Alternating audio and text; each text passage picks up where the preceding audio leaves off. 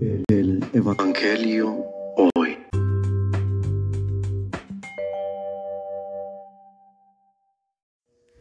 Del Santo Evangelio según San Lucas. En aquel tiempo, cuando Jesús estuvo cerca de Jerusalén y contempló la ciudad, lloró por ella y exclamó, Si en este día comprendieras tú lo que puede conducirte a la paz, pero ese está oculto a tus ojos. Ya vendrán días en que tus enemigos te rodearán de trincheras, te sitiarán y te atacarán por todas partes y te arrasarán. Matarán a todos tus habitantes y no dejarán en ti piedra sobre piedra, porque no aprovechaste la oportunidad que Dios te daba. Palabra del Señor.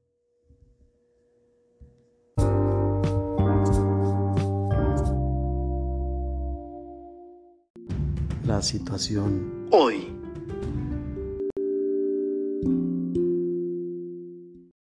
Libertad y voluntad van muy unidos. Estas mueven al ser, digámoslo de esta manera, al unir aquellos puntos de las situaciones donde toma una decisión. Y estas no están completas, sino sin la responsabilidad es decir, la libertad y la voluntad, con una responsabilidad recta, nos van a conducir por el camino del bien.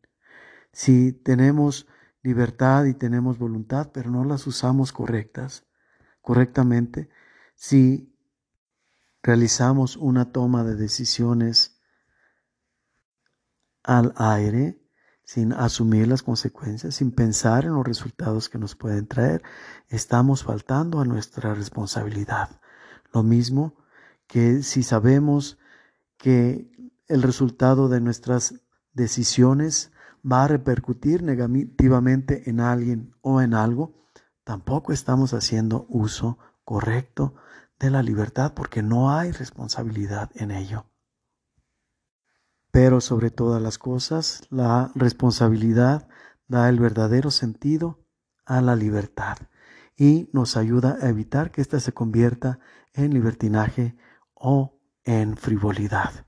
Que la responsabilidad pues que Dios ha puesto en nosotros en relación a nuestros hermanos que nos rodean, a nuestro entorno, sea nuestro mayor tesoro y la mejor evidencia de que estamos verdaderamente uniéndonos a Dios. Reflexión. Para que algo tenga la categoría de pecado, es necesario que se cumplan tres condiciones. Primero, que sea materia grave, es decir, que el hecho sea pecado. En segundo lugar, ser consciente de lo que se está haciendo en relación, a esa materia grave. Y en tercer lugar, un libre consentimiento. Es decir, que haciendo uso de la libertad, reconociendo esta materia grave, aceptemos que es tal y deliberadamente la llevemos a cabo. Solamente cumpliéndose estas tres condiciones podemos ser responsables de aquello que hayamos hecho, de aquel pecado que hayamos cometido. Cuando Jesús le expresa a la ciudad de Jerusalén, si supieras lo que puede conducirte a la paz, está, de cierto modo, sucediendo que los habitantes de esa ciudad no tienen un conocimiento de la causa, no tienen un conocimiento de aquello que están haciendo de manera errónea, de aquella de aquel modo de dirigirse en el camino errado en relación a la paz. Entonces, podemos decir que no son culpables. Es por eso que Jesús está lamentándose de esta situación, de esta desgracia de la ciudad, de sus habitantes. Es decir, ¿podrá estar Jesús equivocado? ¿Podrá ser que no esté cometiendo ningún pecado esta raza, este estirpe? Y podemos decir que ciertamente no es culpable de ignorar lo que conduce a la paz, pero sí es culpable de no buscar aquello necesario para saber orientarse en camino hacia esa paz. Y eso es precisamente el error que le va a costar la destrucción de la que habla Jesús. Y así nos puede pasar a nosotros.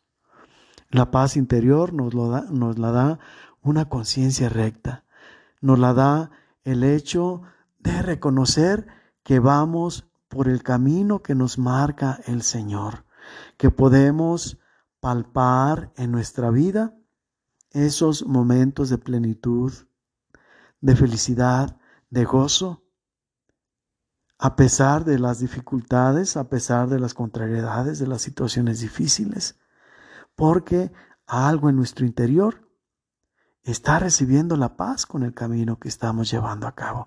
Y eso, hermanos, es un tesoro, es un valor verdaderamente importante que hemos de buscar. Si no encontramos esta paz, si no nos sentimos en sintonía con la gracia y la felicidad de Dios, entonces tenemos que reorientar nuestros pasos porque estamos yendo por el camino equivocado. Si llegamos al final del camino y ese no es el correcto, no hay vuelta de hoja. Estaremos extraviados y no estaremos en el camino del encuentro con el Señor. Y eso será la destrucción de nuestro interior. Porque tenemos a Dios que es nuestro guía. Y si equivocamos el camino, es porque no lo consultamos, porque no ponemos atención, no abrimos los sentidos del Espíritu para escuchar la voz interior de Dios. Dios pues, con esta reflexión, nos conceda la fuerza necesaria para poder orientar nuestra libertad y nuestra voluntad a ser guiados por aquel que es la sabiduría absoluta, pues es la fuente de esta misma. Hecho. Si sabes descubrir en esta libertad egocéntrica que te propone el mundo de hoy, que dista mucho de ser tal, o mejor dicho, que es contraria a tal libertad, entonces tendrás la oportunidad de buscar aquella verdadera que solo puede dar la responsabilidad de nuestros actos unidos a la fuerza que nos viene de lo alto, a la fuerza de Dios. Entonces encontrarás la verdadera y perfecta libertad que no solamente te hará libre, sino que hará libres a todos aquellos que te rodea.